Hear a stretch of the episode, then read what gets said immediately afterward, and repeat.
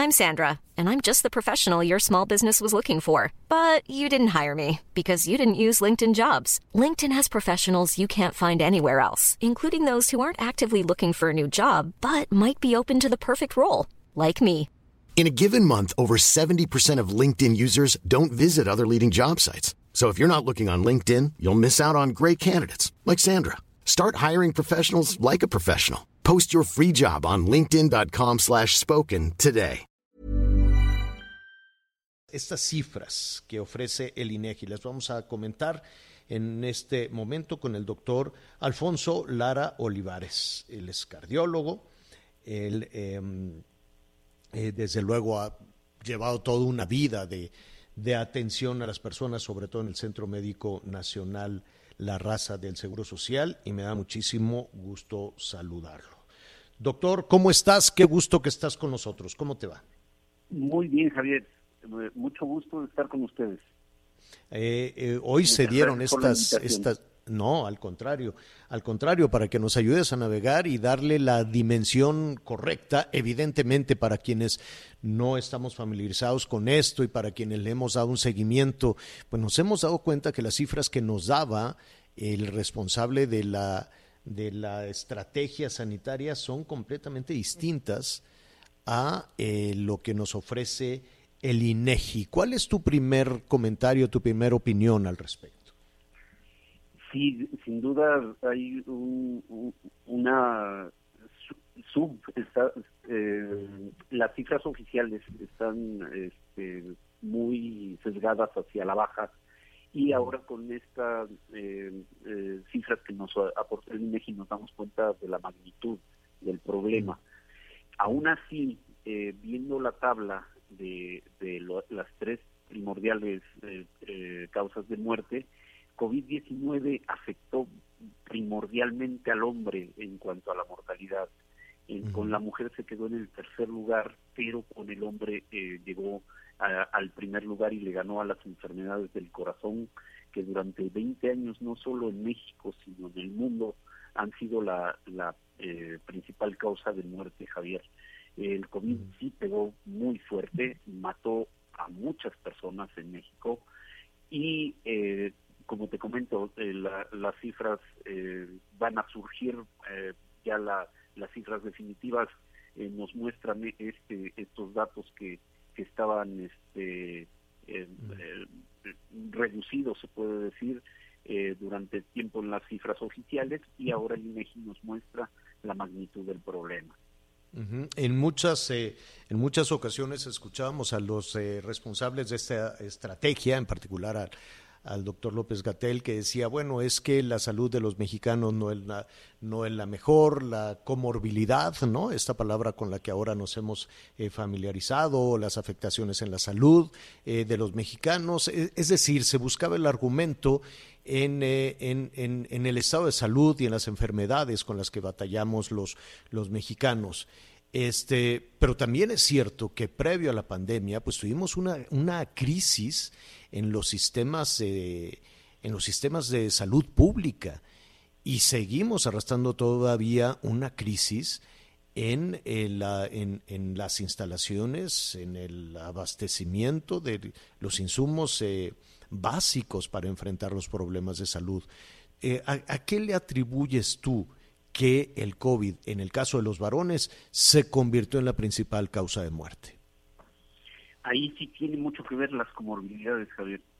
Eh, el, el, hombre eh, es más eh, menos propenso a venir a, la consulta que la mujer. La, mujer es más dada a acudir a consulta. Mi, mi, mi consulta es predominantemente femenina.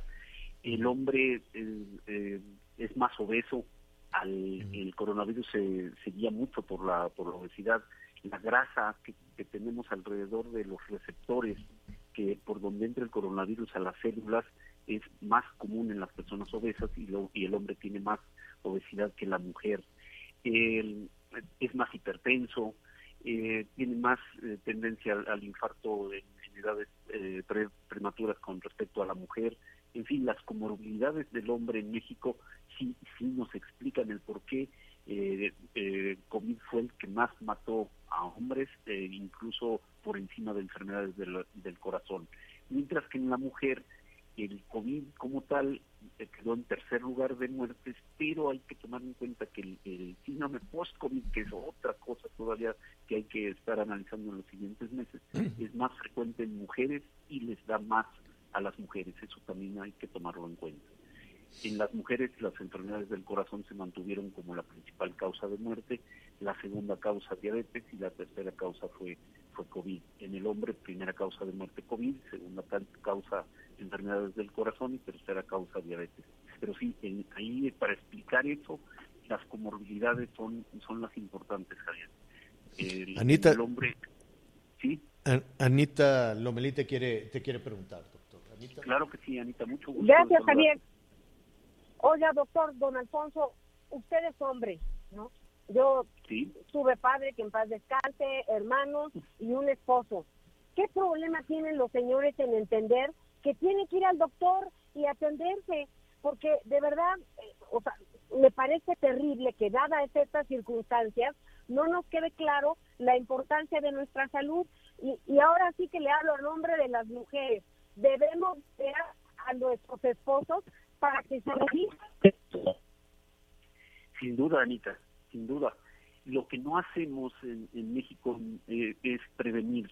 Eh, tenemos mucho esto de me siento bien, entonces estoy bien, ¿para qué voy al médico? Y no, hay que acudir para ver si de verdad estamos bien. Y eso es lo que no hacemos los hombres en general y las mujeres sí lo hacen mucho más, más frecuentemente están como más acostumbradas a acudir con el médico por sus revisiones ginecológicas tal vez este, más frecuentes y de ahí se van acostumbrando a, acudir con el médico, pero los hombres somos más reacios a eso. No, no tenemos esa educación de la, de la eh, prevención en la salud. Eh, finalmente tenemos ahí un diagnóstico terrible, ¿no? Y, podemos ir cruzando, cruzando eh, datos. Eh, la primer causa de muerte en varones, la tercera en mujeres, una, cifra de, de, fallecimientos adicionales este, terrible también. Y em, ya además, em, de acuerdo también a los, a los datos del INEGI, el 45% del gasto de las familias mexicanas, el 45, doctor, se fue en medicinas. Yo creo que con estos datos podríamos empezar a revisar qué estamos haciendo mal todos, autoridades y ciudadanos, con el sistema de salud pública.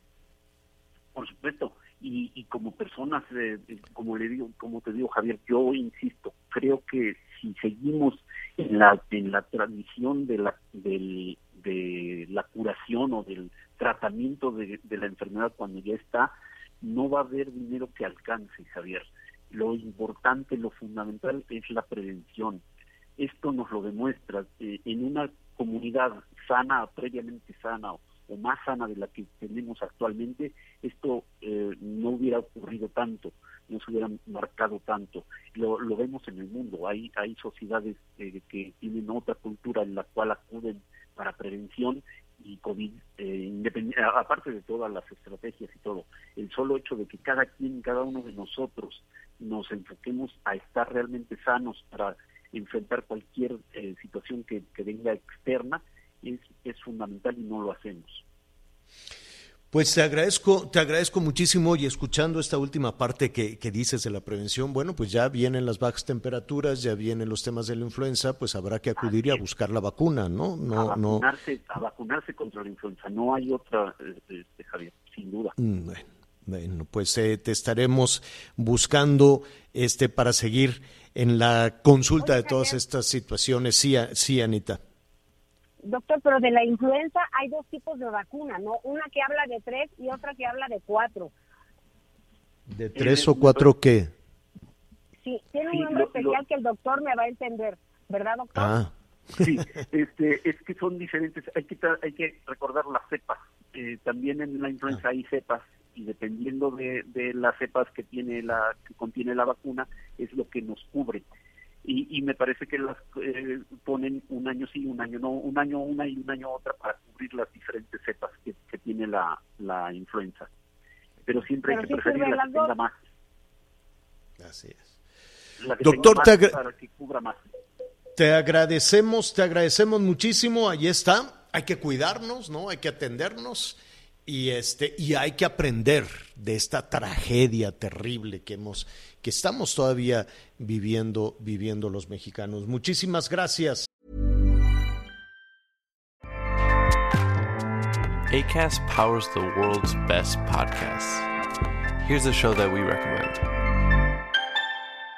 The Real Housewives is a guilty pleasure for most, but if you're looking to not feel guilty about that pleasure, tune in to Everything Iconic with me, Danny Pellegrino, where I break down all the messy moments and behind the scenes antics of Bravo's popular franchise. And on Everything Iconic, I also interview celebrity guests like Kelly Ripa, Kiki Palmer, Drew Barrymore, Cameron Diaz, and more about their guilty pleasures, their past work, and so much more. So if you're pop culture obsessed and find yourself watching way too much reality TV like me, tune in to Everything Iconic with Danny Pellegrino wherever you listen to podcasts.